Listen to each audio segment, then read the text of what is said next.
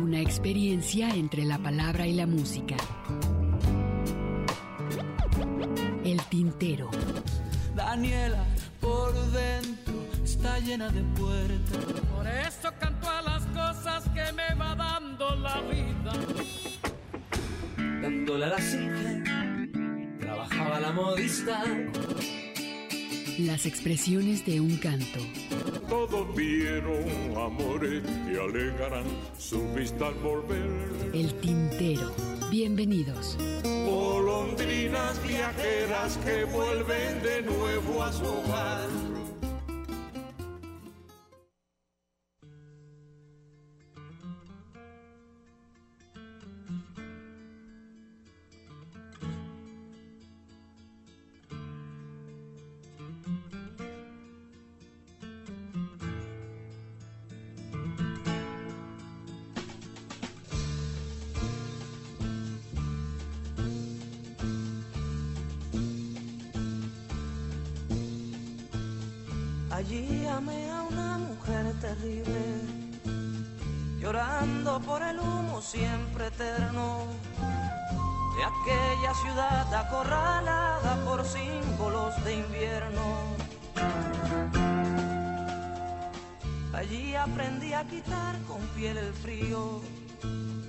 Luego mi cuerpo a la llovizna en manos de la niebla dura y blanca en calles del enigma. Eso no está muerto, no me lo mataron, ni con la distancia, ni con el vil soldado. Eso no está muerto, no me lo mataron, ni con la distancia, ni con el vil soldado.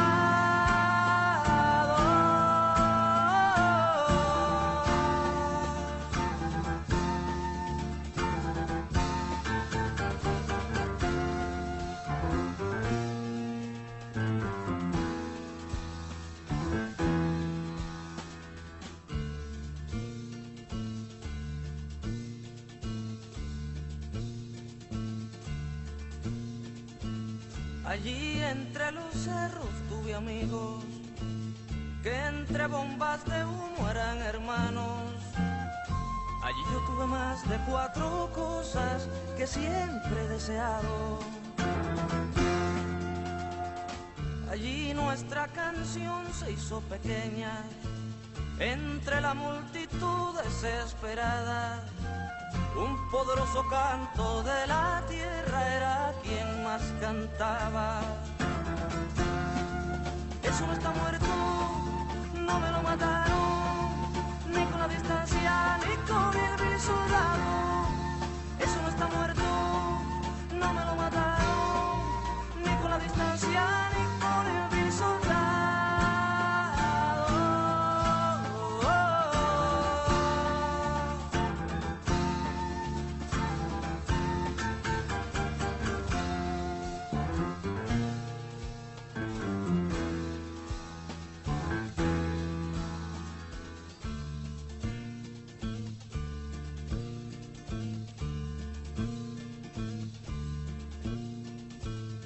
Hasta allí me siguió como una sombra, el rostro del que ya no se veía. Y en el oído me susurró la muerte que ya aparecería. Allí yo tuve un odio, una vergüenza, niños mendigos de la madrugada y el deseo de cambiar cada cuerda por un saco de balas. Eso no está muerto, no me lo mataron, ni con la distancia, ni con el vil soldado. Eso no está muerto, no me lo mataron, ni con la distancia,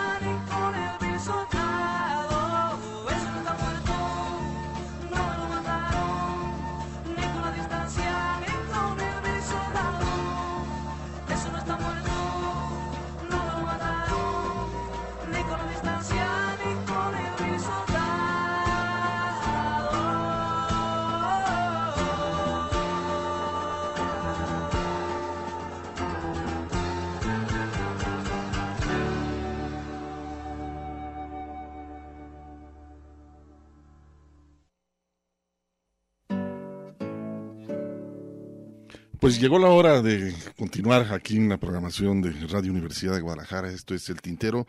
Daría mucho gusto que nos acompañen hasta las 7 de la tarde.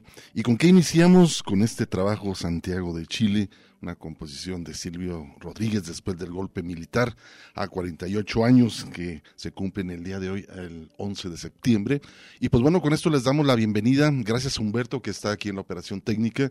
Muchísimas gracias también por supuesto a Mari Salazar que está en la asistencia acá en la línea telefónica. Y también le doy la bienvenida a mi compañero en la conducción que es Ernesto Ursúa. Bienvenido, su servidor Hugo García. Pues bueno, acompáñenos, va a estar interesante.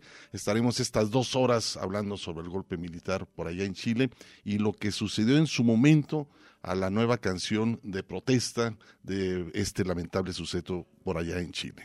¿Cómo estás, Hugo García? Buenas tardes a todo nuestro público Radio Escucha. Qué bueno que nos acompaña en la tarde de hoy. Teníamos mucho tiempo que no escuchábamos este tema de Santiago de Chile con Silvio Rodríguez, una canción evidentemente emblemática de, este suceso en particular, pero que aparte suena a esa época, Hugo. Si te fijas, suena perfectamente a toda esa época, el golpe de Estado que, bueno, a lo largo del día de hoy estaremos tratando de de dar un poco más de contexto, sobre todo para estas nuevas generaciones que, que de pronto pierden la noción de, de, lo que ocurría antes de, de, su llegada a este mundo, estas generaciones que de pronto eh, crecieron con esta visión unipolar de que eh, hay una forma o existe solo una forma de hacer las cosas y, y que no les tocó vivir este periodo de, de tiempo en el cual pues el mundo estaba dividido en dos bandos, ¿no? Y había que tomar partido de alguna forma entre esos dos bandos. De alguna manera México también, eh, si bien es cierto que pues respondía o siempre ha respondido mucho lo del gobierno mexicano o el Estado mexicano a los intereses norteamericanos, de alguna forma también varios gobiernos mexicanos supieron coquetear con, con el otro bando encabezado entonces por la Unión de Repúblicas Socialistas Soviéticas, lo que se conocía entonces como la, la URSS o Unión Soviética. Pero en el caso de Chile en particular, tenemos, hay que tener en cuenta, lo vamos a estar hablando, Hugo, el hecho de que fue el primer gobierno socialista eh, llegado a través del poder, a través de la vía democrática, efectivamente a través del poder, y cómo se fue generando lo que hoy conocemos o llamamos este golpe blando, eh, generando todas las condiciones por parte tanto del empresariado, la iniciativa privada, evidentemente la CIA, que intervino mucho en eso, y eh, por supuesto el mismo bando militar que, que fue quien ejecutó el golpe pero a instancias de todas estas fuerzas que estuvieron interviniendo primero en debilitar el gobierno del el doctor Salvador Allende y posteriormente eh, justificar y de alguna manera también eh, eh, pues este legitimar este este golpe tan brutal y lo que tú mencionabas las consecuencias que se vivieron todavía hasta muy, muy cercanos nuestros días, ¿no? Así es, Ernesto, y bueno, también lo lamentable, ¿no? La traición, ¿no? El hecho de, de, tener a un militar que el propio Salvador Allende lo puso, fue quien le... Y que un día antes le había reiterado su lealtad, ¿no? Por supuesto. Pues bueno, vamos a continuar, este, estaremos también escuchando algunos fragmentos del discurso de Salvador Allende aquí en nuestra Universidad de Guadalajara en el año de 1972, que por ahora ya lleva el nombre del Auditorio Salvador Allende. Y también, por supuesto, vamos a escuchar un reportaje, El Derecho de Vivir en Paz, un trabajo que hice algunos años que lo, eh, lo mandé a esta radio Santiago de, a Santiago de Chile, Radio Tierra, si no me equivoco. Y ellos intercambiaron también, por supuesto, me mandaron una radionovela, radioteatro, de, de 10 capítulos de media hora, sobre un trabajo muy interesante que hicieron ellos en, en este medio de comunicación, y pues bueno, en su momento lo, lo vamos a transmitir, hemos pasado algunos programas, pero esto tiene que ver por un intercambio que hice con, con Santiago, con Radio Tierra, ahí en Santiago de Chile. Y pues e, ellos, este, por supuesto, me mandaron ese trabajo que está muy bueno, es una radionovela que tiene que ver la epopeya final de Salvador Allende. Se, y qué mejor momento para escucharlo que precisamente el Y que después este, este, estaremos escuchándola, pero bueno, es un poco más adelante. También eh, este reportaje que les mencionaba, que yo intercambié con, con este trabajo. Pero bueno, vamos a, escuchar este trabajo que se, que se llama Allende Hoy. Es Manuel García, Javier Parra y Anita. Estos chilenos hacen un trabajo muy interesante en mezclar e interpretar algunas partes, fragmentos de las voces de Salvador Allende, el cual es de las nuevas generaciones de chilenos. Un trabajo que ya habíamos escuchado anteriormente aquí en el Tintero y que vale la pena retomar. Manuel García, Javier Parra y Anita Tijoux. A ver qué les parece esto titulado Allende Hoy.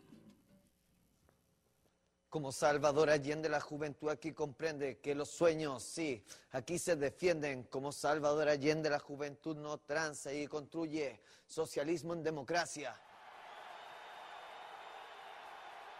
Yo les digo a ustedes, compañeros, compañeros de tantos años, se los digo con calma, con absoluta tranquilidad. Yo no tengo pasta de apóstol, ni tengo pasta de Mesías. No tengo condiciones de mal. Soy un luchador social que cumple una tarea, la tarea que el pueblo me ha dado. Pero que lo entiendan aquellos que quieren retrotraer la historia y desconocer a la voluntad de Chile. Sin tener carne de mártir, no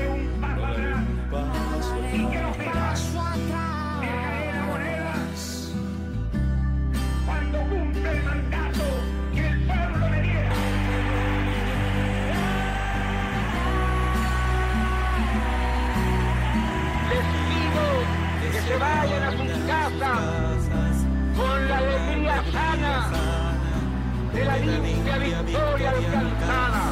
Esta noche, cuando acaricien sus hijos, cuando busquen el descanso, piensen en el mañana que tendremos por delante, cuando tengamos que poner más pasión y más cariño a hacer cada vez más grande Chile y cada vez más justa la vida en nuestra patria.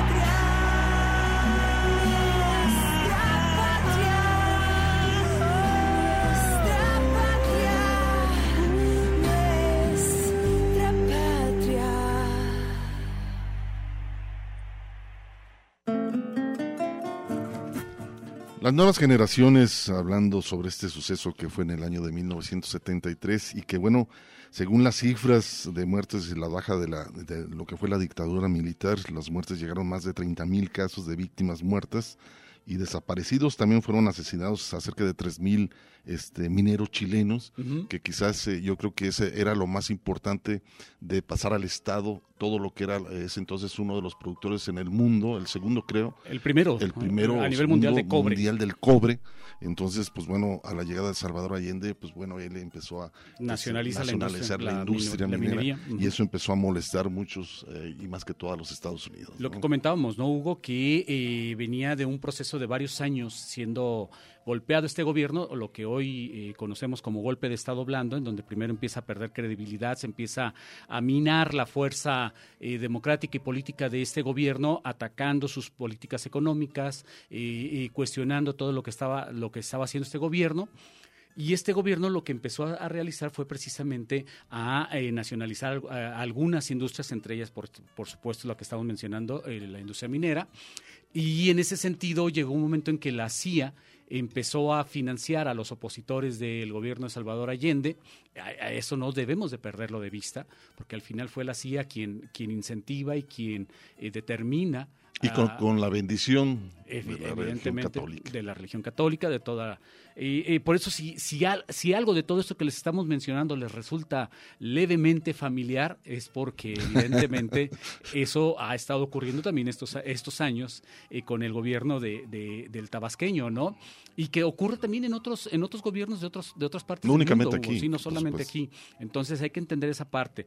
Quizá lo único que, que tendríamos de diferente en, de aquel entonces con, con lo que ocurre ahora es que a lo mejor, a lo mejor, lo dejo así, este, eh, con puntos suspensivos y entre paréntesis, que a lo mejor la CIA no ha intervenido eh, o no está interviniendo tanto en, nuestro país como sí lo hizo allá en, Chile. Pues fíjate, también es interesante ver la, eh, quienes fueron perseguidos de este golpe de Estado, Ernesto, y pues bueno, fueron también diputados, senadores, ministros de Estado, rectores de, universidades, alcaldes, miembros de las Fuerzas Armadas que pues, participaban con Salvador Allende, también, por supuesto, se encontraban eh, intendentes, funcionarios públicos, periodistas, profesores, académicos, algunos sacerdotes, dirigentes sindicales y sociales políticos, artistas, y también atacó mucho a, la, a la comunidad eh, estudiantil, que también fortalecía mucho en ese movimiento, pues bueno, donde participaba mucho Víctor Jara, que era uno de los motivadores y compositores de ese entonces por allá en Chile.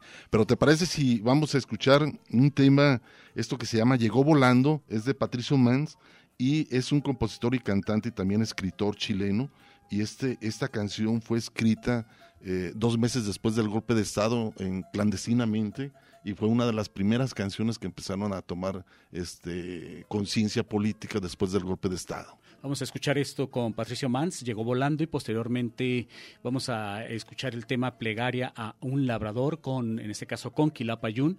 Y entre ambos temas, esta producción de eh, Salvador Allende, a ver qué les parece, eh, que habla precisamente de eh, los dirigentes estudiantiles.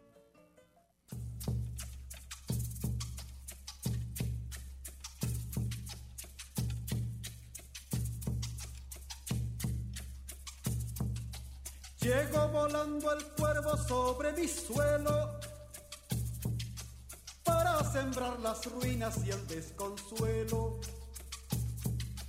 Durante largos siglos los yanaconas le entregaron las llaves de la corona. Durante largos siglos fue ensangrentando el suelo de los pueblos que iba violando,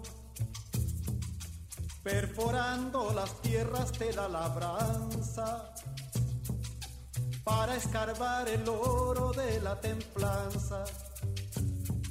Se limpió las dos manos con mi bandera y no faltó en mi patria quien aplaudiera porque hay desventurados que por migajas pesan la bota sucia que los ultraja.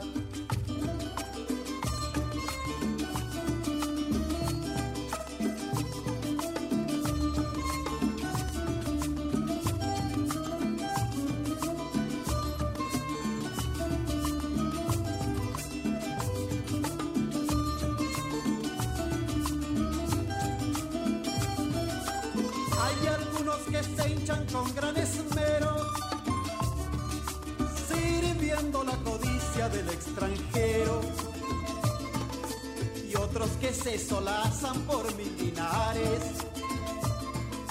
entregando su pueblo a los militares. Un paredón exijo con calicanto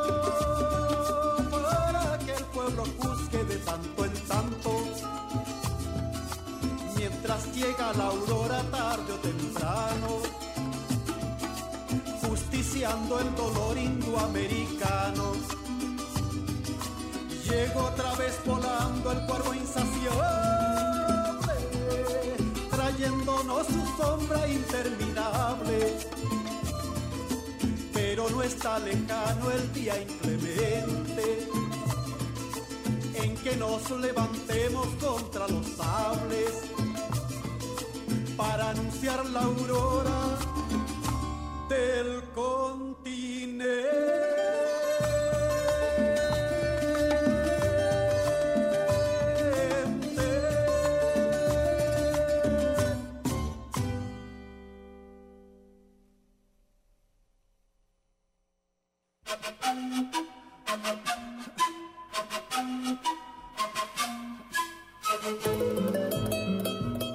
Vivido una politización en la universidad llevada a extremos tales que el estudiante olvida su responsabilidad fundamental. Pero en una sociedad donde la técnica y la ciencia adquiere los niveles que ha adquirido la sociedad contemporánea. Por lo tanto, el dirigente político universitario tendrá más autoridad moral si acaso es también un buen estudiante universitario. No le he aceptado jamás a un compañero joven que justifique su fracaso porque tiene que hacer trabajos políticos. Tiene que darse el tiempo necesario para hacer los trabajos políticos, pero primero están los trabajos obligatorios que debe cumplir como estudiante en la universidad. Ser agitador universitario y mal estudiante es fácil. Ser dirigente revolucionario y buen estudiante es más difícil. Pero el maestro universitario respeta al buen alumno y tendrá que respetar sus ideas, parezquiera que sean. Como un joven no va a mirar, en el caso de México, a Hidalgo o a Juárez, a Zapata o a Villa o a Lázaro Cárdenas? ¿Cómo no entender que esos hombres fueron jóvenes también, pero que hicieron de sus vidas un combate constante y una lucha permanente? ¿Cómo la juventud que sabe que su propio porvenir está cercado por la realidad económica que marca los países dependientes? Porque si hay algo que debe preocuparlos también a los gobernantes, es no seguir entregando cesantes ilustrados a nuestra sociedad. ¿Cuántos son los miles de jóvenes egresados de los politécnicos o las universidades no encuentran trabajo? Los jóvenes tienen que entender entonces que están enfrentados a estos hechos y que deben contribuir a que se modifiquen las condiciones materiales para que no haya cesantes ilustrados, profesionales con títulos de arquitectos sin construir casas y médicos sin atender enfermos porque no tienen los enfermos con qué pagarle, cuando lo único que faltan son médicos para defender el capital humano, que es lo que más vale en nuestros países.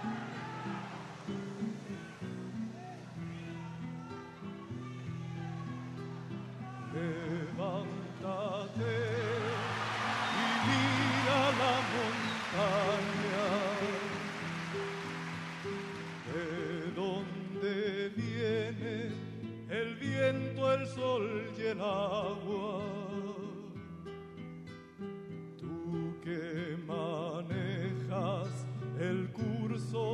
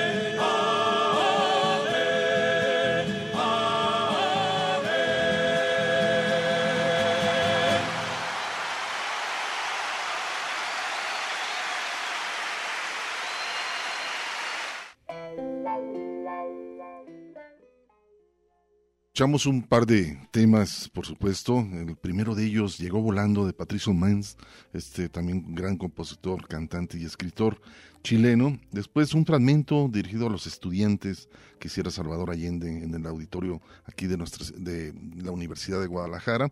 Y lo ligamos con esta canción, eh, una composición de Víctor Jara, cantada con la agrupación, uno de los grandes conciertos que diera por allá, eh, si no me equivoco, en Argentina, eh, Quilapayún, este, esta agrupación chilena que en su momento fue, fueron eh, organizada y se agruparon varios estudiantes, crearon esta agrupación llamada Quilapayún y que en su momento también tuvieron que ser exiliados porque pues bueno fueron perseguidos por padecer Pinochet bien el exilio, sí. el exilio por muchos años. Muchos de ellos eh, fueron a Francia estuvieron por allá junto que también por allá creo que estuvo también Iyapu eh, Inti Limani también agrupaciones que por cierto eh, Iyapu ya va a cumplir 50 años y va a hacer un gran concierto en Chile. Por allá se espera un gran concierto que dará eh, eh, Iyapu pero eso platicaremos un poco más adelante. Y también este dentro de todo lo que fue digamos, durante los 17 años que duró la dictadura militar, pues bueno, fueron eh, torturados, torturados muchos presos políticos eh, eh, como medio de, para sacar esa información ante todo de lo que estaban y que gente que estaba muy allegada a Salvador Allende, psicológicamente castigaron a los prisioneros. Estas prácticas, bueno, se llevó a cabo por las Fuerzas Armadas eh, de- dirigidas por Pinochet. Y entre las torturas que podríamos mencionar más comunes que ese entonces por el golpe de Estado, pues estaban golpizas reiteradas, lesiones corporales provocadas, colgamientos, aplicaciones de electricidad, simulacros de fusilamiento, todo con un proceso de psicológicamente para Derrumbarlos. derrumbarlos totalmente, eh, humillaciones, los tenían desnudos, este, violaciones, eh, también por supuesto que tenían que ver con una cuestión infrahumana y también eh, otro era pre- quitarles los alimentos este, a los presos políticos. Y por supuesto también había áreas donde se llevaba a cabo todo eso, ¿no? Uno de ellos era el Estadio de Chile, que fue Eh, también por eh, supuesto eh, acondicionado para tener muchos presos políticos. En los vestidores, sí, de hecho ahí fue donde asesinaron precisamente el Estadio Nacional de Santiago de Chile y ahí fue donde asesinaron a, Víctor Jara, Re- recordarás esa anécdota, más adelante la estaremos seguramente comentando. Y, es curioso, ¿no? Cómo eh, empezaron a, a- amontonar primero gente en el estadio, después eh, empezaron a golpearlos en los vestidores en diferentes partes, porque bueno, finalmente un estadio tan grande, Hugo, imagínate la cantidad de gente, no solo que le cabe en, lo que son las gradas, ¿no? Sino en el terreno de juego, que en muchos casos los tenían ahí amontonados y luego los iban llevando a los, a los diferentes recovecos del mismo estadio para torturarlos. Es decir, una cosa eh, infrahumana. Y fue ahí mismo, en ese estadio, donde Silvio Rodríguez fue a, a dar su concierto eh, una vez que concluyó eh, la dictadura, ya por el 90, 91, si mal no Por ahí, recuerdo. sí, sí. Eh, Fue una grabación de tres de discos. tres ¿no? discos compactos, así es, ese, ese disco monumental, impresionante también por parte de Silvio Rodríguez, pero en ese mismo estadio, ante más de 90 mil espectadores, imagínate. Imagínate la cantidad de gente que pudieron haber metido ahí los militares. Así es, eh, vamos a hacer un corte de estación para continuar con este eh, programa especial dedicado al golpe de Estado del 11 de septiembre allá en Chile. Y después del corte ustedes van a escuchar Allende Allende, es un, un collage que hace Radio Clandestina, esta radio que se transmite por allá en Santiago de Chile, y nos hicieron llegar este trabajo interesante. Son diferentes discursos que tienen que ver con la música electrónica, eh, acompañado con la música electrónica, y es de Radio Clandestina de Santiago de Chile. Y ese collage son los primeros eh, discursos que diera, inclusive inicia con eh, una presentación de un francés sobre un discurso que diera en Francia, y de ahí es suceso, a, más o menos dura como siete minutos, por ahí este tema que nos comparte Radio Clandestina de Santiago de Chile. Después del corte de estación, también esperamos sus comentarios a través de nuestra línea telefónica. Ya está Mari Salazar con nosotros. Es el teléfono 31 34 22 22, extensión 12801 y 12803. Tenemos nuestra página del Face, el Tintero, y ahorita también nos están llegando algunos comentarios también muy interesantes que más adelante estaremos platicando. Vamos a hacer corte de estación y continuamos con este especial del golpe de Estado en Chile. Una pausa para llenar de tinta nuestras plumas. El tintero.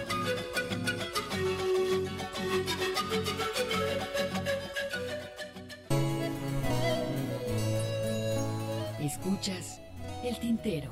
Continuamos. Mi halcón, mi peregrino, hoy me condujo a vos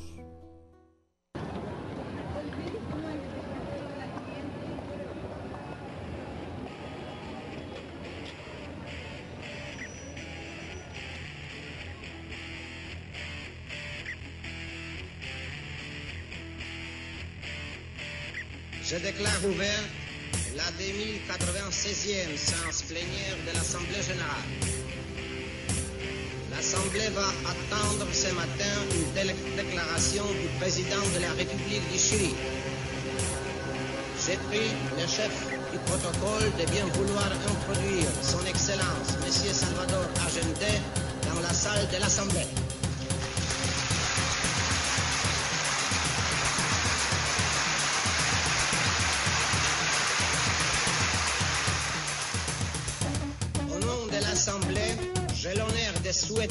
Bienvenue à son Excellence Monsieur Salvador Allende, président de la République du Chili, j'ai le grand plaisir de l'inviter à prendre la parole devant l'Assemblée.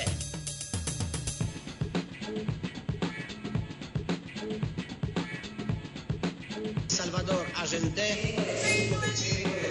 vengo de Chile, un país una economía extremadamente sensible ante la coyuntura externa, crónicamente estancada e inflacionaria, donde millones de personas han sido forzadas a vivir en condiciones de explotación y miseria, de cesantía abierta o disfrazada.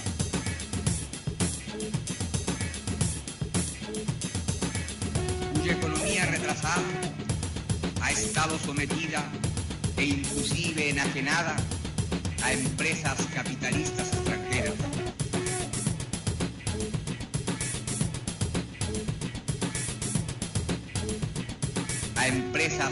capitalistas extranjeras. La base política de mi gobierno está formada por marxistas, por laicos y cristianos. La base política de mi gobierno está formada por marxistas, por laicos y cristianos.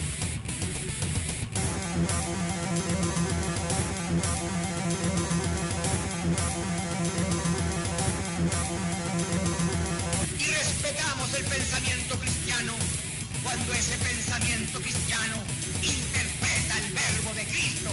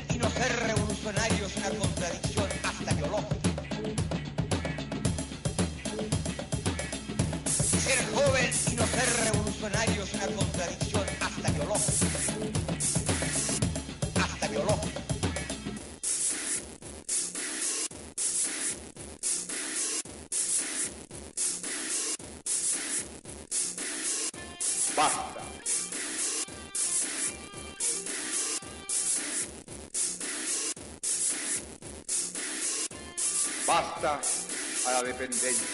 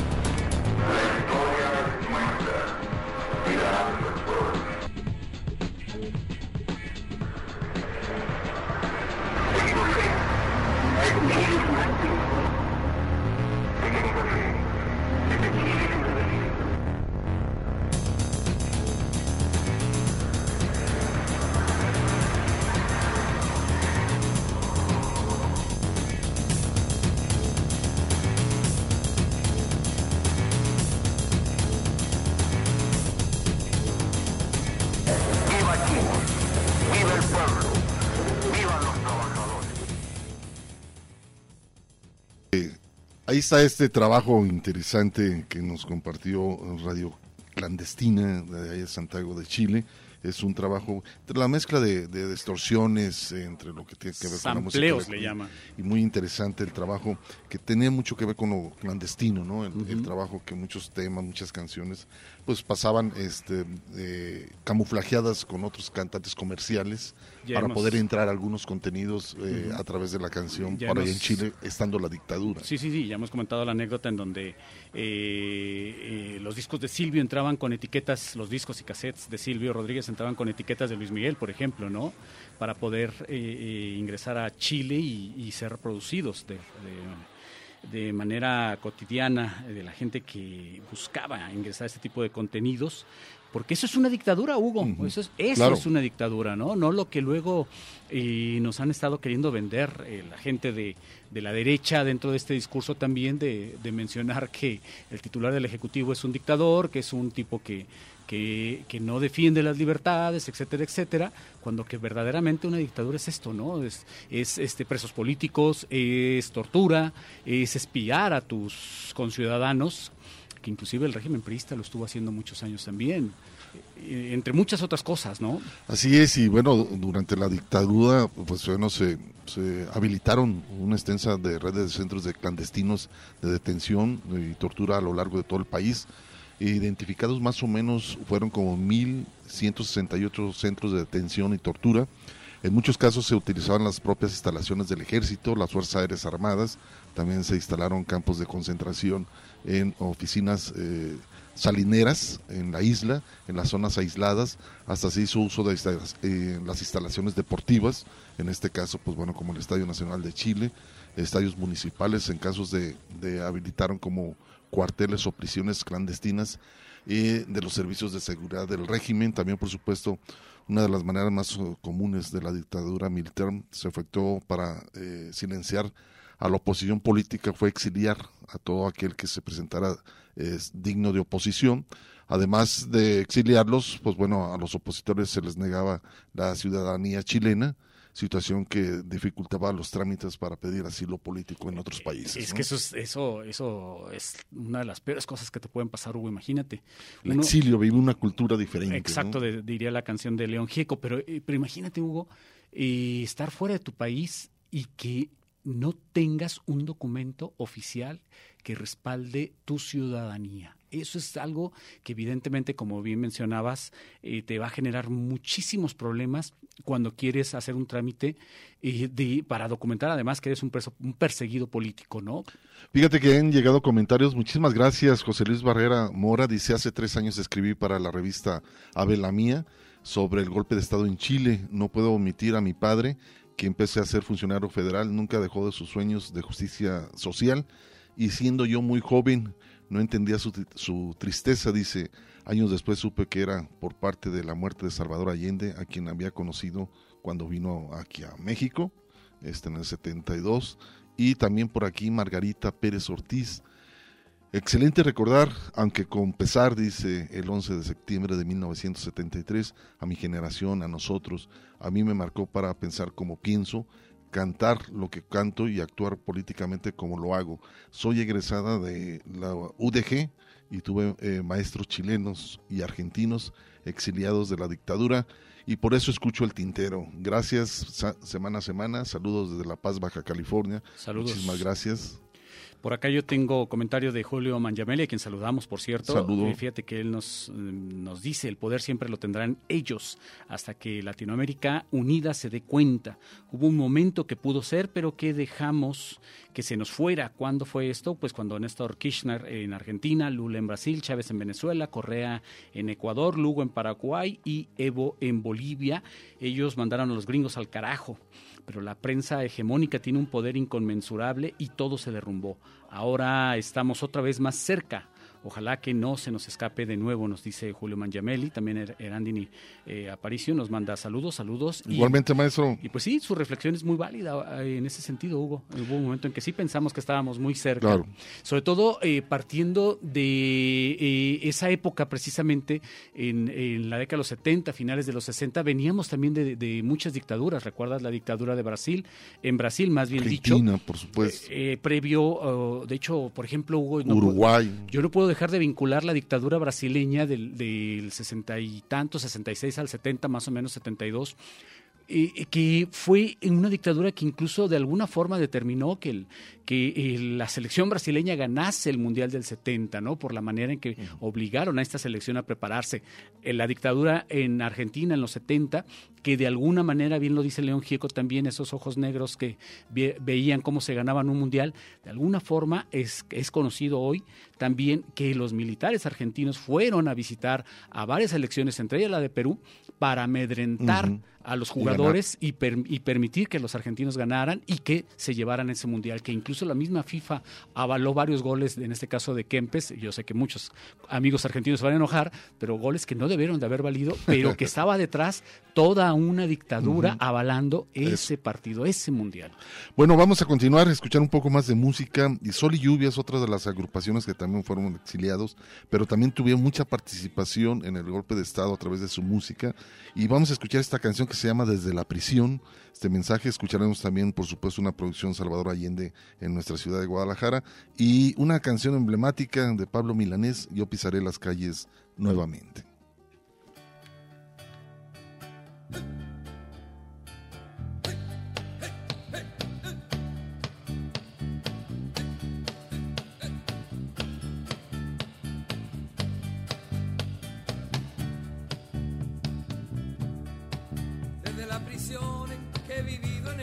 Algo de mí he podido rescatar, algo de mí he podido rescatar, porque no pueden atrapar mis pensamientos, porque no pueden vigilar todos mis sueños. Llegará, llegará, ese día llegará, llegará, llegará, llegará, llegará, llegará, ese día llegará, llegará, llegará, llegará. En que al viento las campanas de las iglesias, mis palomas sin peligro volarán, mis obreros en las calles de la patria, en un llanto de alegría explotarán.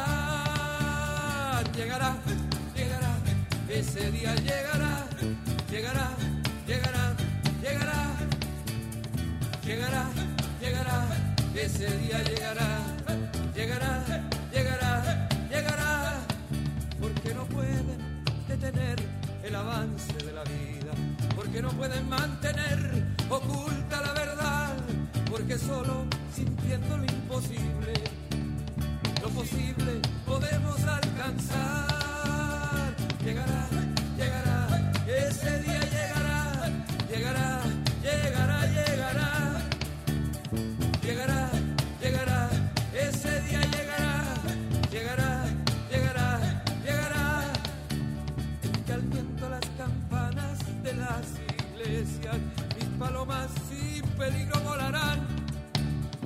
obreras en las calles de la patria, en un llanto de alegría explotarán. Llegará, llegará, ese día llegará, llegará, llegará, llegará. Llegará, llegará, ese día llegará, llegará, llegará, llegará, porque no pueden detener el avance de la vida, porque no pueden mantener oculta la verdad, porque solo sintiendo lo imposible, lo posible podemos alcanzar. Llegará, llegará, ese día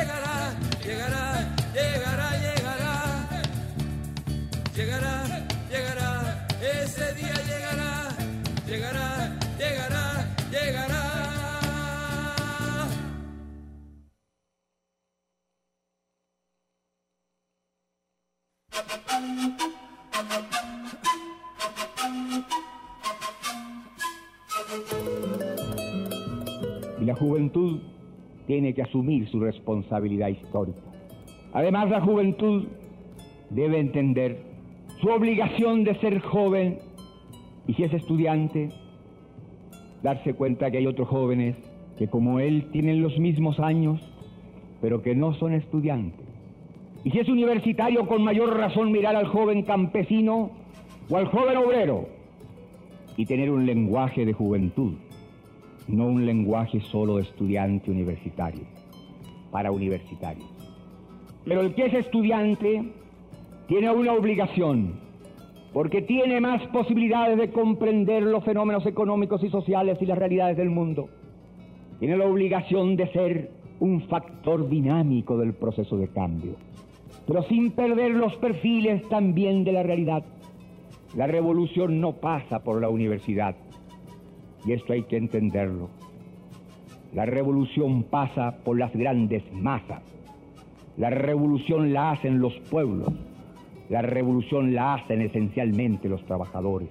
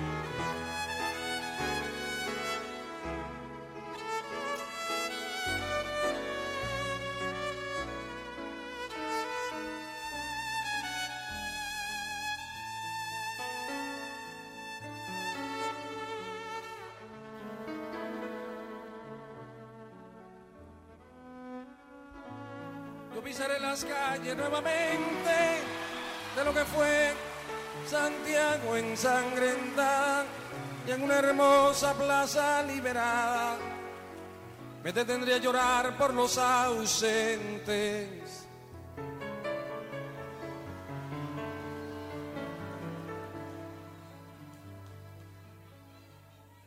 Yo vendré del desierto calcinante y saldré de los bosques y los lagos y evocaré en Cerro de Santiago a mis hermanos que murieron antes.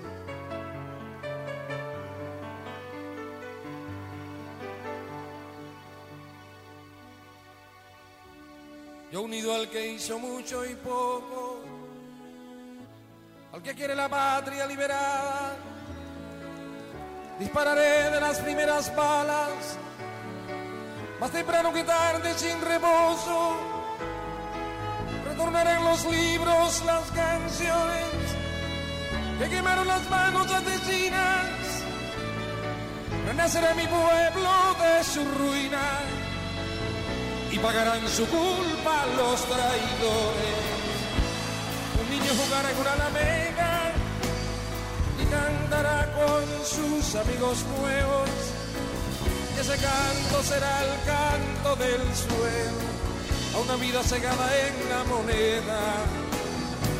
Yo pisaré las calles nuevamente de lo que fue Santiago ensangrentada y en una hermosa plaza liberada me detendré a llorar por los ausentes. Yo pisaré las calles nuevamente de lo que fue Santiago ensangrentada y en una hermosa plaza liberada me detendré a llorar por los ausentes.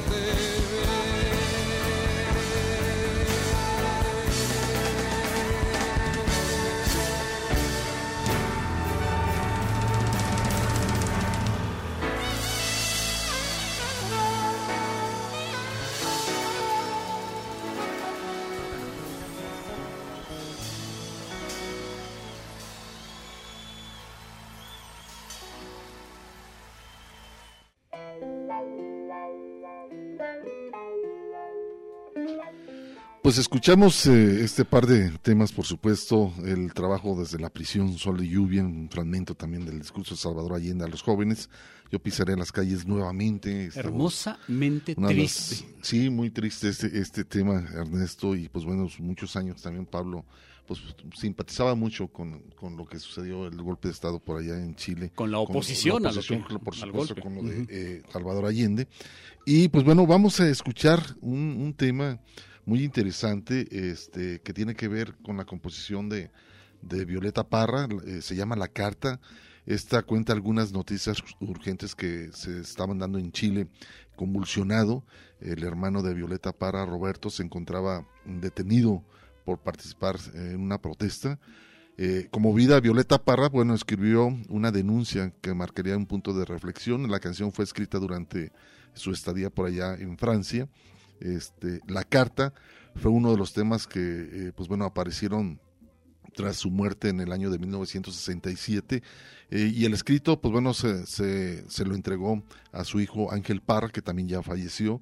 Violeta la envía la envía a Chile para formar parte de la tercera campaña presidencial de Salvador Allende. Esta canción bueno fue basada dentro de la nueva canción y era lamentablemente eh, que el himno que se, ese entonces de la campaña de Salvador Allende se, eh, se, cantaba con la música de la película La Marcha sobre el Río Kuwait y bueno, un destacado dirigente del Partido Comunista recibió la canción de Violeta Parra para la campaña de Salvador Allende, entre ellas pues iba esta canción que se llama La Carta.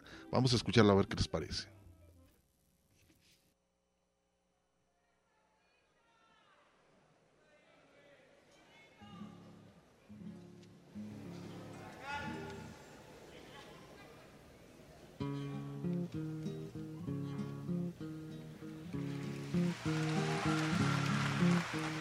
Me mandaron una carta por el correo temprano. En esa carta me dicen que cayó preso mi hermano y sin compasión con grillos por las calles lo arrastraron. Sí.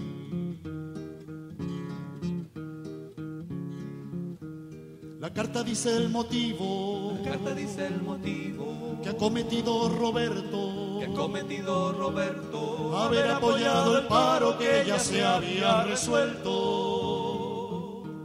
Si acaso esto es un motivo, preso voy también, sargento. Sí.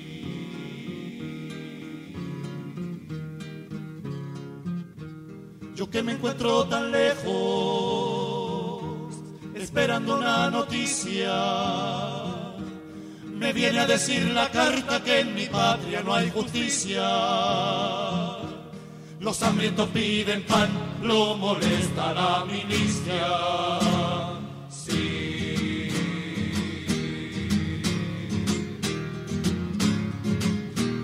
Habráse visto insolencia, barbarie y alevosía de presentar el trabuco y matar a sangre fría. A quien defensa no tiene con las dos manos vacías.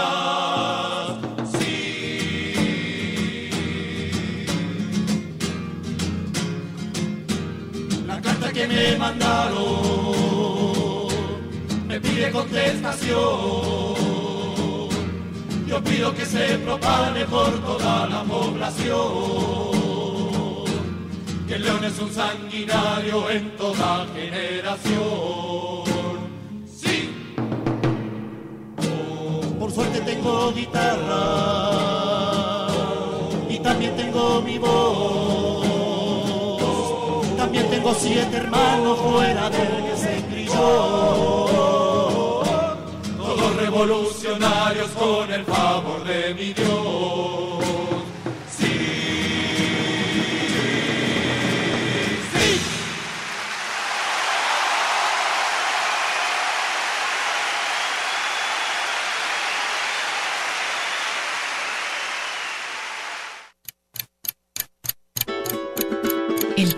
Tiempo tiene su historia. Las expresiones de un canto. Roberto Márquez, Grupo Iyapu. ¿Quién dijo que ya todo estaba dicho? Nos iniciamos en los 70 con todo el auge del gobierno popular de Allende, con todo lo que venía en ese momento como propuesta cultural, como propuesta de vida. Nosotros sufrimos estando en Chile el golpe y estuvimos bajo la dictadura haciendo canción hasta el año 81, cuando nosotros retornábamos de Francia. Somos detenidos en el aeropuerto, nos expulsan del país, se, se saca un decreto de expulsión y estamos casi nueve años exiliados en Francia primero y después nosotros nos vamos a vivir a México, cambiamos nuestro, nuestro refugio a México y podemos regresar a Chile a vivir el año 89, en febrero del 89, y hacer con nuestro pueblo también todo el camino de recuperación de la democracia. Cre- creo que somos testigos privilegiados un poco de lo que ha vivido nuestro país y es un poco lo que reflejan nuestras canciones. Una experiencia entre la palabra y la música. Una gota, un canto. El tintero.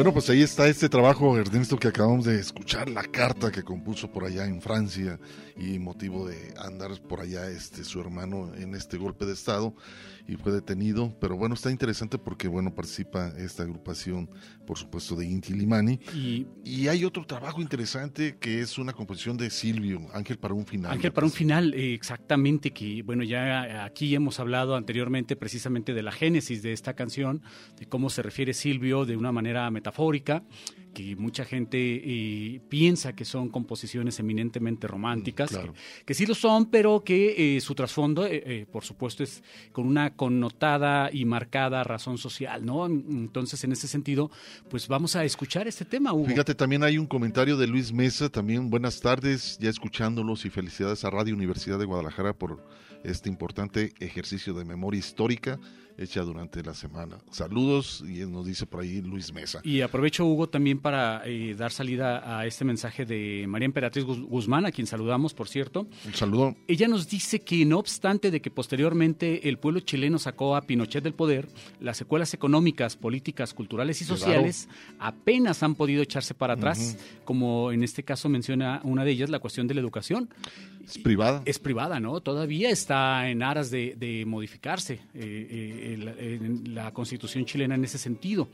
Recordemos también que eh, el pueblo chileno, así también como el pueblo argentino, o estos países eh, legalizaron el, el divorcio, Hugo, el, el divorcio legal, apenas entrada la década de los 80 y en algunos casos hasta los 90, ¿eh? para que veas. Pues ahí está, vamos a escuchar esto, eh, ¿por qué compone Silvio Rodríguez esta canción, Ángel para un final? Cuentan que cuando un silencio aparecía entre dos, era que pasaba un ángel que les robaba la voz. Y hubo tal silencio el día que nos tocaba olvidar que de tal suerte yo todavía no terminé de callar. Silvio Rodríguez escribió Ángel para un final, cuando supo de la muerte del presidente Salvador Allende. Se supone que cuando Allende murió, coincidió con un momento de silencio que tuvo Silvio sin explicación. Pasar un ángel se utiliza cuando en medio de una conversación se produce un silencio absoluto. Silvio añade que es porque el ángel nos roba la voz. Ahora comprendo cuál era el ángel que entre nosotros pasó. Era el más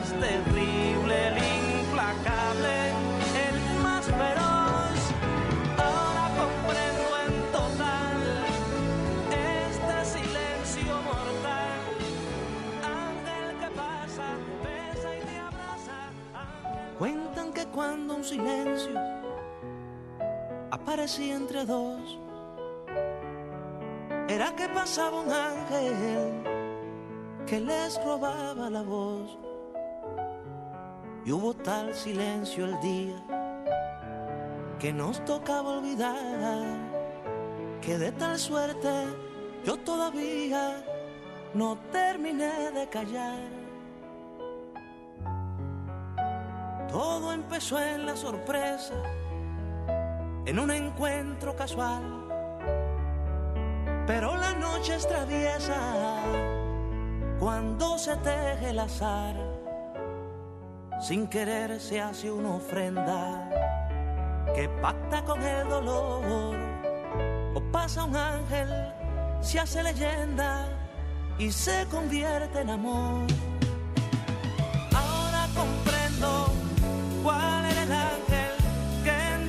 Nosotros pasó. Era el más terrible, el implacable, el más feroz. Ahora comprendo en total este silencio mortal.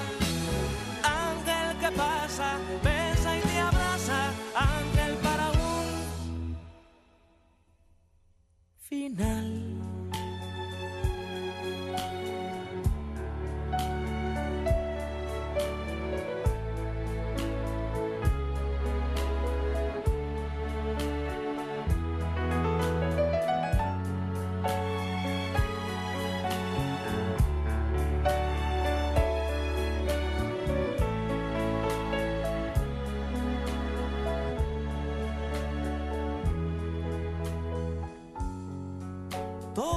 En la sorpresa, en un encuentro casual. Pero la noche es traviesa cuando se teje el azar. Sin querer se hace una ofrenda que pacta con el dolor. O pasa un ángel, se hace leyenda y se convierte en amor. Ahora comprendo cuál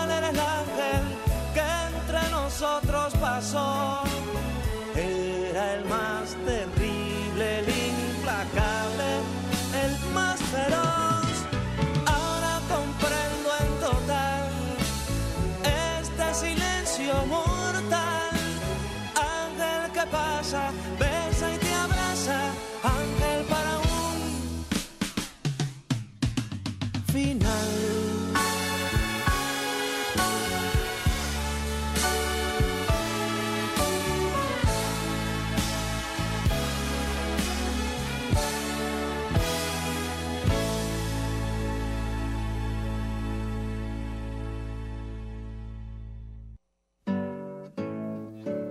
Pues continuamos, Ernesto, tenemos la línea telefónica 31 34 22 22, extensión 12 801 y 12 803, la página del Face, por supuesto. Y acabamos de escuchar esto, Ángel, para un final, una producción que tiene que ver muchas las letras que tienen otro significado basado. Y hay otra, eh, este disco, Mari, de que se que habla de las Torres Gemelas también Silvio en el disco, ¿cómo se llama?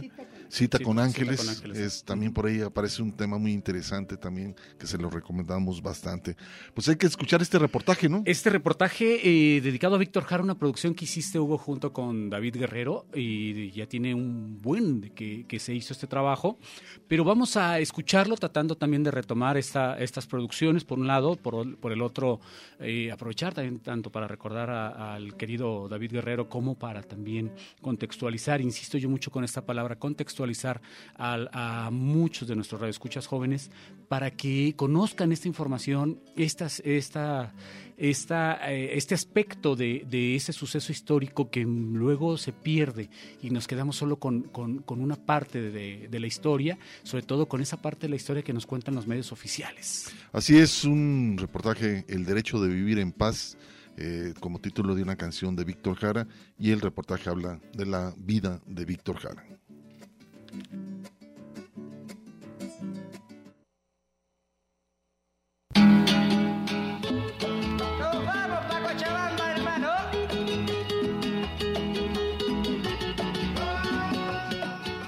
Víctor Jara nació el 28 de septiembre de 1932. Su infancia transcurre en la provincia de Lonquén, cercana a la capital, y su juventud en Santiago, en la población de Nogales. Me voy a Cochabamba, señores. Cantarán los ruiseñores.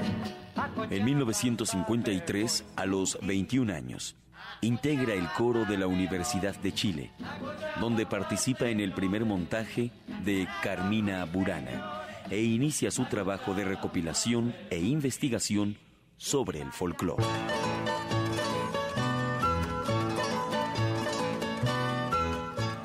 Entre 1956 y 1962 estudió actuación y posteriormente dirección en la Escuela de Teatro de la Universidad de Chile. Participó como alumno en diversas producciones de la compañía de teatro. En 1957 se integra al conjunto de cantos y danzas folclóricas Kunkumen. En este mismo año tiene sus primeros contactos con la cantante y compositora Violeta Parra, quien lo motiva a seguir cantando. El hacha nació amistosa cuando la forjó una mano que solo buscaba airosa un poco de bosque sano. En 1971, Víctor Jara trabaja intensamente con el compositor Celso Garrido en la música para el ballet Los Siete Estados, realizada para el Ballet Nacional. Ingresa también, junto con Isabel Parra e Inti Ilimani, al Departamento de Comunicación de la Universidad Técnica del Estado. En calidad de embajador cultural del Gobierno de la Unidad Popular, Víctor Jara realiza una gira de recitales y programas de televisión por México, Costa Rica, Colombia, Venezuela, Perú y Argentina.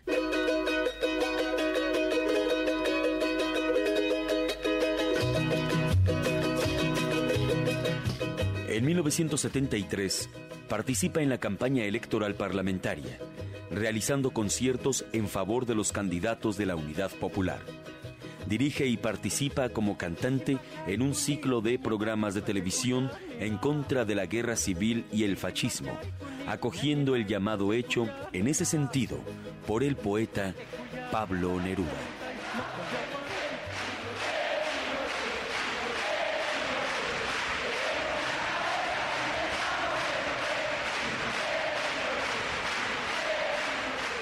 El 10 de septiembre de 1973, Víctor Jara recibe una invitación para la exposición Por la vida contra el fascismo. Allí tenía que intervenir Salvador Allende e iba a cantar Víctor Jara.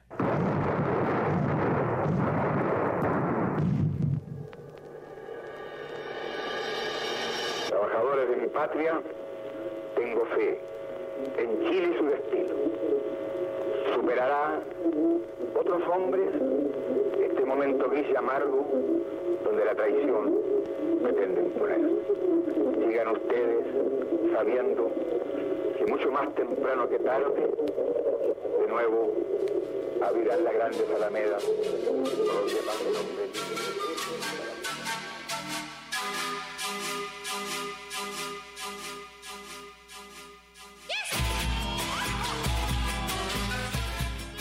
Era un llamamiento silencioso, pero muy expresivo. Defender la vida contra el fascismo. Víctor Jara proponía organizar un viaje de propaganda por el país para alertar al pueblo. Pero el 11 de septiembre, la exposición no se inauguró. Salvador Allende hizo aquel día su último llamamiento al pueblo y no en el foro griego de la universidad, sino en el Palacio de la Moneda, rodeado por los militares.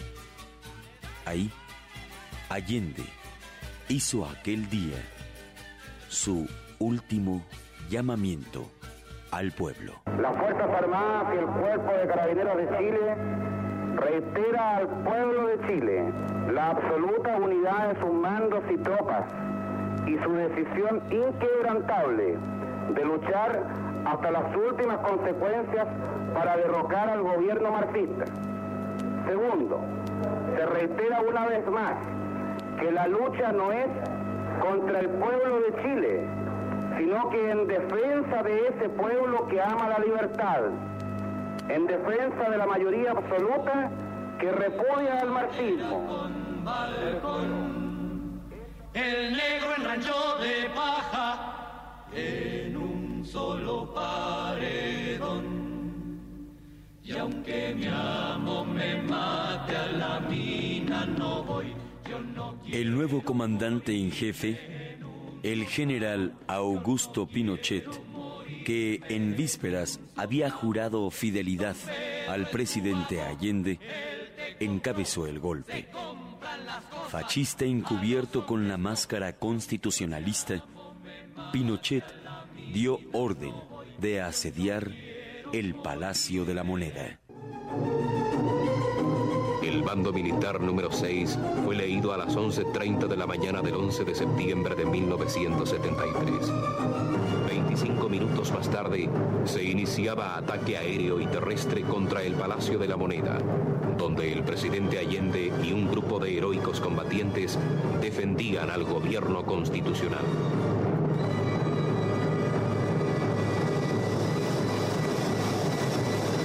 Mando número 7 de la Junta Militar de Gobierno. Esta jefatura de Estado de sitio ha dispuesto, a partir desde las 15 horas y hasta nueva orden, toque de queda en todo el territorio de la República, debiendo abstenerse los ciudadanos En estas condiciones, Allende no se creyó con derecho a llamar al pueblo inerme a la lucha. Quería evitar a toda costa un derramamiento inútil de sangre. Mientras tanto, la gran masa trabajadora se aprestaba a defender al gobierno popular. Obreros y estudiantes se hacían fuertes en fábricas, universidades y poblaciones. Eran hombres, mujeres y jóvenes conscientes del justo poder de sus ideas. Ellos sabían que Salvador Allende no se rendiría, que solo saldría de la casa de los presidentes de Chile acribillado a balazos. Yo cumplo una tarea. Yo no estoy ahí para satisfacer una vanidad personal, ni honores. Yo soy un luchador que toda mi vida he dedicado mi esfuerzo y mi capacidad a hacer posible el camino al socialismo. Y cumplir El mandatario del pueblo prefirió morir, arma en mano, antes que capitular frente a los militares. Estaba seguro que su muerte no sería si estéril. desatan la violencia política, si el fascismo pretende utilizar los medios con que siempre arrasó a los que pretendieron hacer la revolución, Ante los hechos, Solo me cabe decir a los trabajadores, yo no voy a renunciar. Colocado en un tránsito histórico, pagaré con mi vida la lealtad del pueblo. No defiendo una cosa personal, defiendo al pueblo de Chile en su justo anhelo de hacer las transformaciones que le permitan vivir en dignidad, con un sentido nacional distinto y hacer de Chile un país independiente, dueño de su propio destino.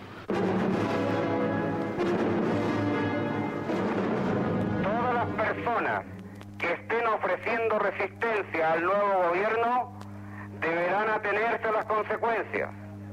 Segundo, toda industria Víctor Jara estuvo en la universidad, pero no cantó desde el escenario.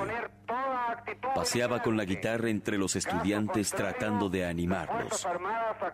En torno al edificio, el aire se estremecía por las ráfagas de ametralladoras.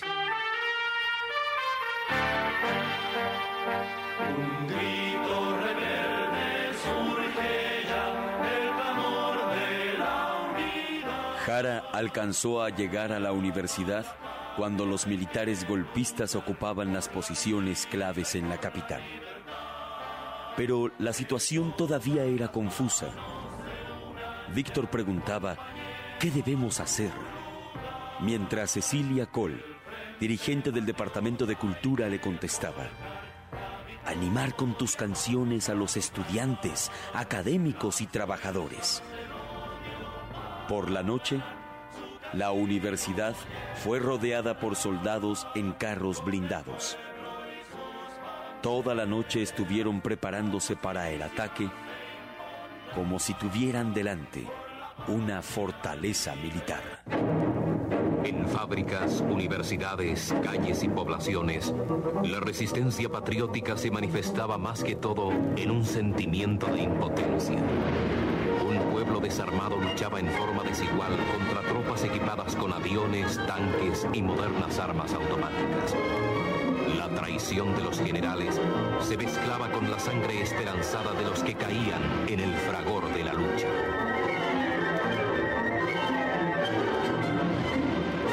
20.000 muertos, 50.000 detenidos políticos y más de 300.000 personas sin empleo era el saldo de las primeras horas de Chile bajo la bota fascista.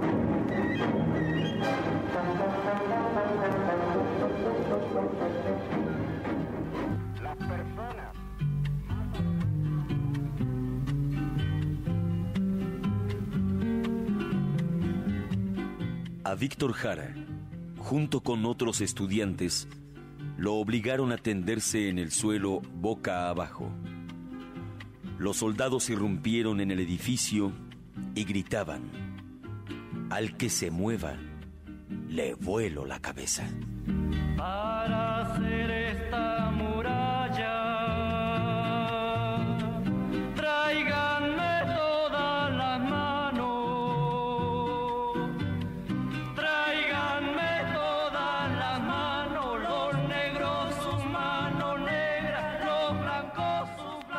Durante varias horas, los soldados pisoteaban con sus botas a la gente tendida, sin dejar que se levantaran, hasta que llegó la orden de trasladar a los prisioneros de la Universidad Técnica al Estadio de Chile, que, al igual que el Estadio Nacional, recibía a los prisioneros cautivos.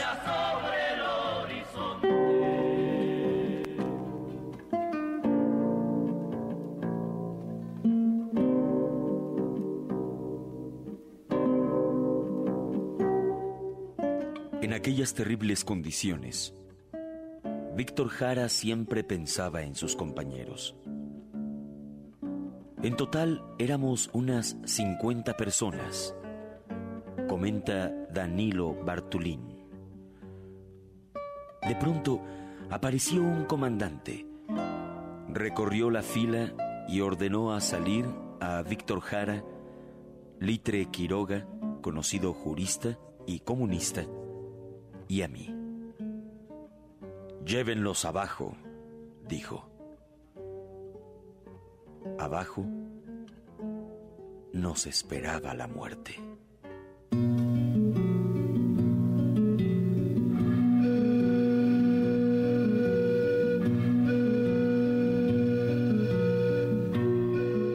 Yo sabía que abajo nos esperaba la muerte. Allí tenían habilitada una cámara en lo que habían sido varios baños. Muchos de nuestros compañeros fueron llevados allí, pero nadie volvió. Una vez que me condujeron al interrogatorio y al pasar, vi un montón de cadáveres, de cuerpos masacrados y desmembrados. Luego sacaban los cadáveres en camiones y los dejaban tirados en la calle.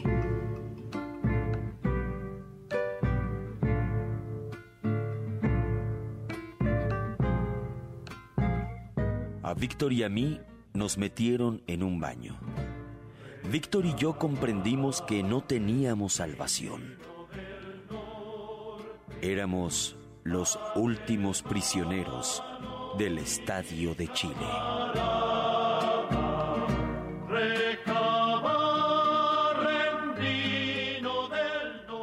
Luego supe que el cuerpo de Víctor Jara había sido descubierto cerca del cementerio metropolitano. Naturalmente, los militares mataron aquella noche a los últimos prisioneros que quedaban en el estadio de Chile y luego arrojaron sus cuerpos en la ciudad para que pareciera que habían muerto en un tiroteo callejero. No serán lágrimas por Víctor Díaz, será un vuelo de pájaros al alba, anchas calles de puños y banderas pero la única arma de Víctor Jara era la guitarra. Pero, ¿qué secretos podía saber el cantante?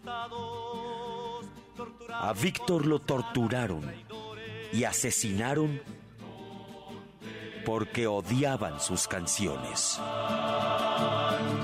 La mano del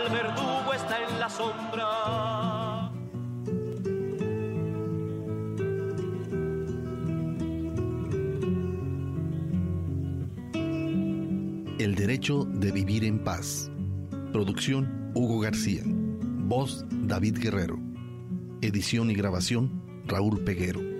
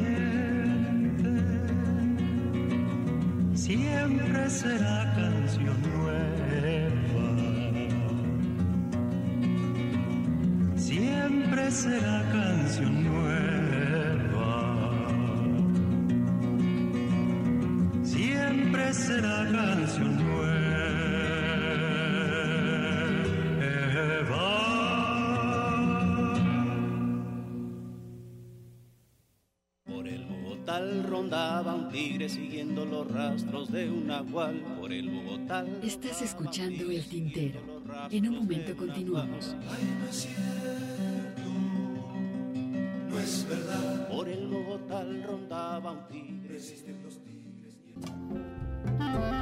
La poesía a través del canto. Escuchas El Tintero.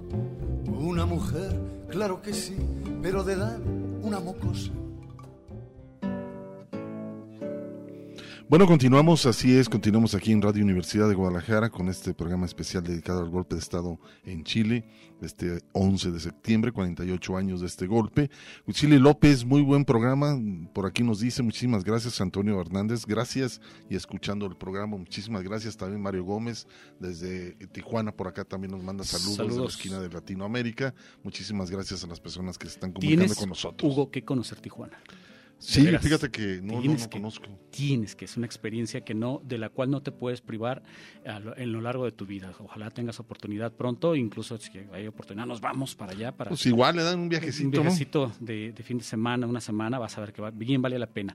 Y fíjate, Hugo, retomando, retomando el tema. Y una de las consecuencias de este golpe de Estado, evidentemente, fue el exilio. Pero ¿a dó- Exacto. ¿a dónde se iban los, los chilenos exiliados? Pues bueno, los destinos más usuales que decidieron tomar, eh, a donde decidieron tomar rumbo los chilenos exiliados, fueron por lo general, evidentemente, países socialistas como Cuba o la Unión Soviética, entre otros del bloque del Este.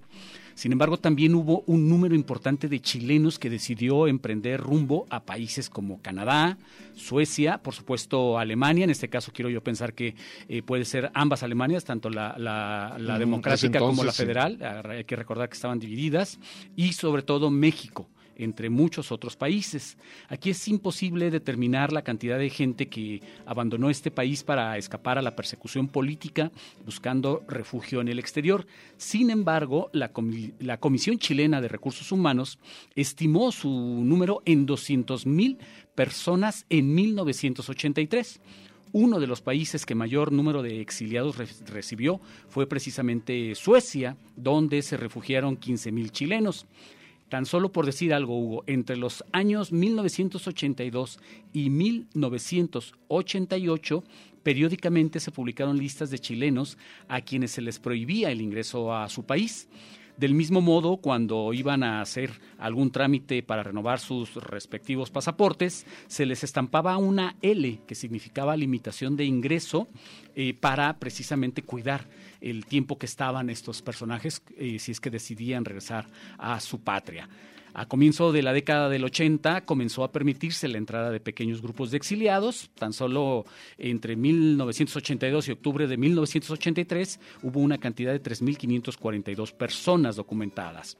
A raíz de las masivas protestas populares que se desencadenaron contra el régimen militar, pues esto fue lo que permitió que, fuera, que pudieran regresar tal cantidad de personas. Sin embargo, el 1 de septiembre de 1988, por medio de un decreto del Ministerio del Interior, se puso fin a el exilio poco antes de que terminara precisamente también eh, la dictadura de eh, Augusto Pinochet allá en Chile. Así es, Ernesto, y pues bueno, muchos artistas, muchas agrupaciones, cantantes y grupos empezaron a retomar a su patria, Chile, y pues bueno, en este caso una de esas agrupaciones fue Iyapu, Iyapu compuso una canción, en el 90 regresó a Chile, que fueron muy bien recibidos porque pues ellos estuvieron todo el golpe y ante todo, bueno, fueron activos eh, musicalmente. Un tiempo en viviendo el en México reclamo, La también. canción jugó un papel importantísimo en ese entonces, eh, haciendo los reclamos, haciendo las denuncias de mucha persecución por allá en Chile. ¿Y qué canción esta, Y Hugo? eh? Exacto, entonces vamos a, a escuchar esto, Vuelvo para vivir, un concierto que hicieron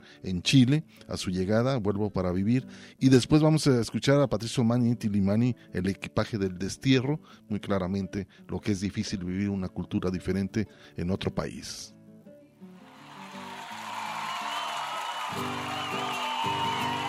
A ver, vamos a cantar.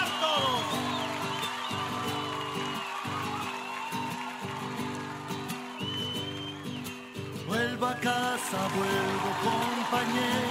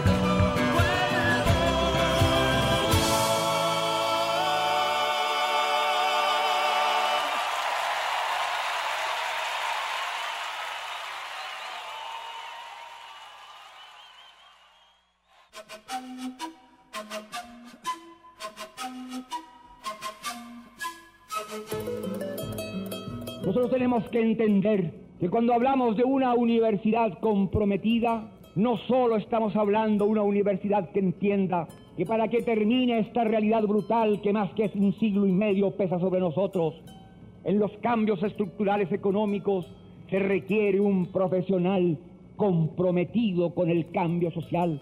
Se requiere un profesional que no se sienta un ser superior porque sus padres tuvieron el dinero suficiente para que él ingresara a la universidad. Se necesita un profesional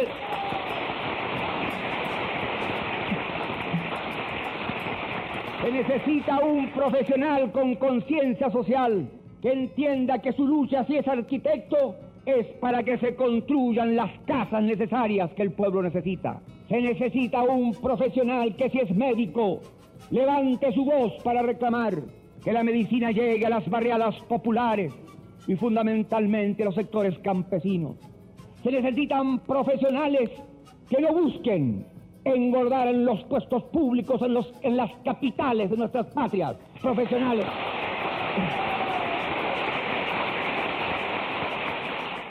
Por eso yo hablo así aquí, en esta Universidad de Guadalajara, que es una universidad de vanguardia, y tengo la certeza que la obligación patriótica de ustedes es trabajar en la provincia fundamentalmente, vinculado a las actividades económicas, mineras, o actividades industriales o empresariales o a las actividades agrícolas, que la obligación del que estudió aquí es no olvidar que esta es una universidad del Estado, que la pagan los contribuyentes, que la inmensa mayoría de ellos son los trabajadores y que por desgracia en esta universidad y como en las universidades de mi patria, la presencia de hijos de campesinos y obreros alcanza un bajo nivel todavía.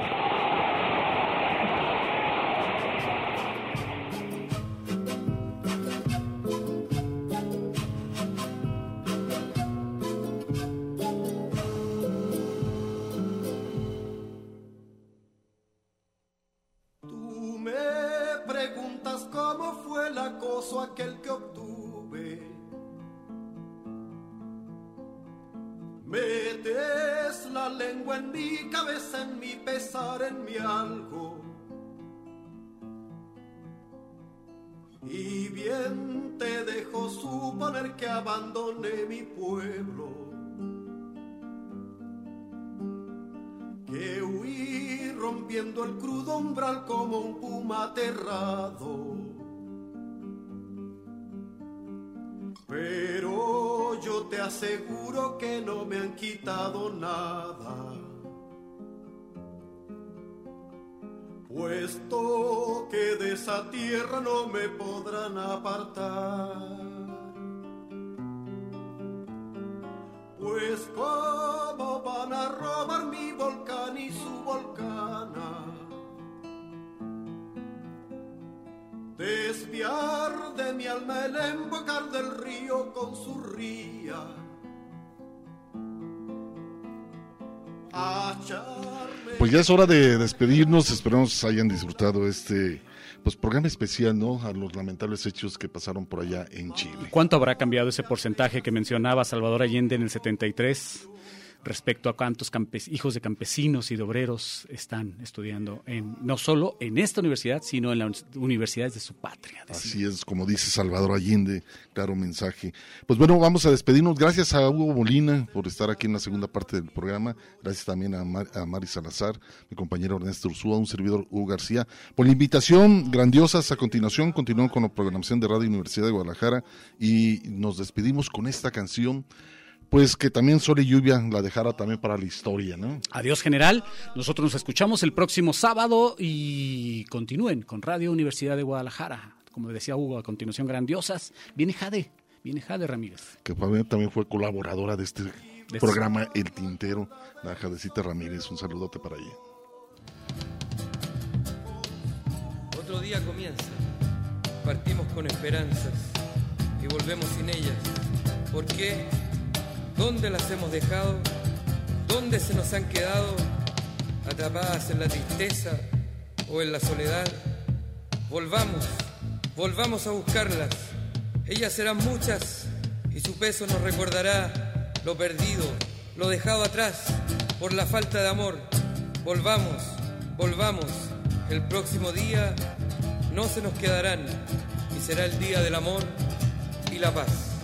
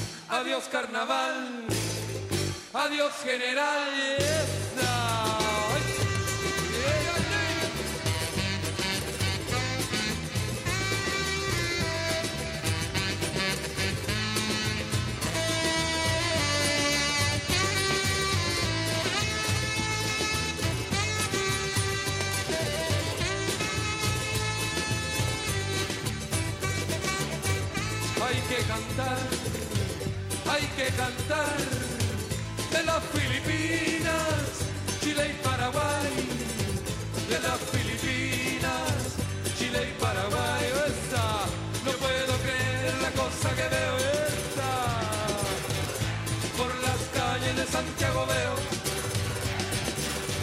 Yo puedo creer en la cosa que veo. Por las calles de Santiago veo.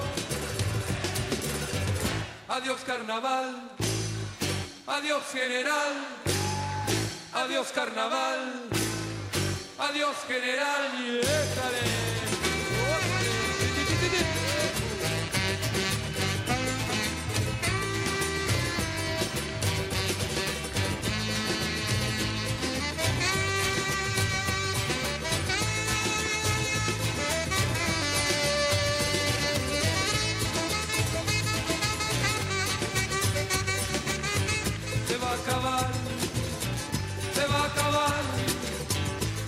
costumbre de matar se va a acabar, se va a acabar.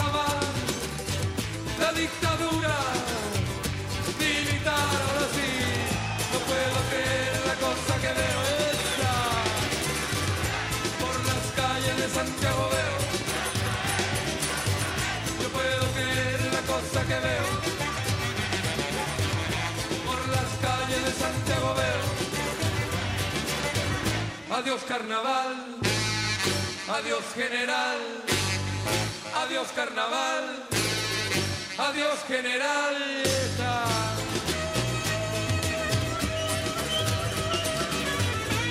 Let's.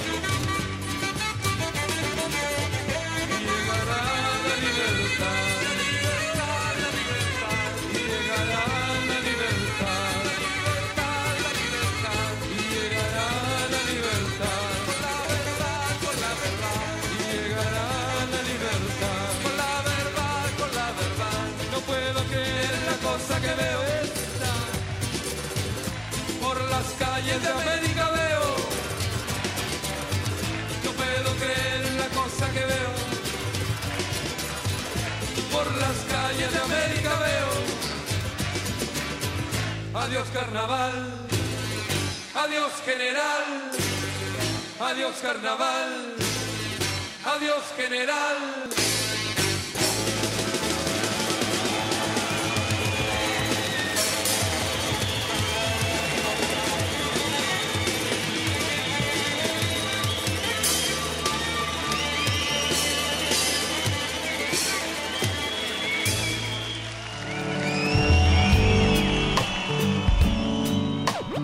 Esto fue El Tintero.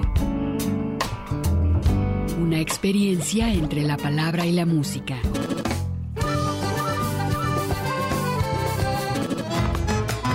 Sintoniza nuestra siguiente emisión, El Tintero, una producción de Radio Universidad de Guadalajara. Señores, así se canta mi pago. Yo no soy cantor de juez.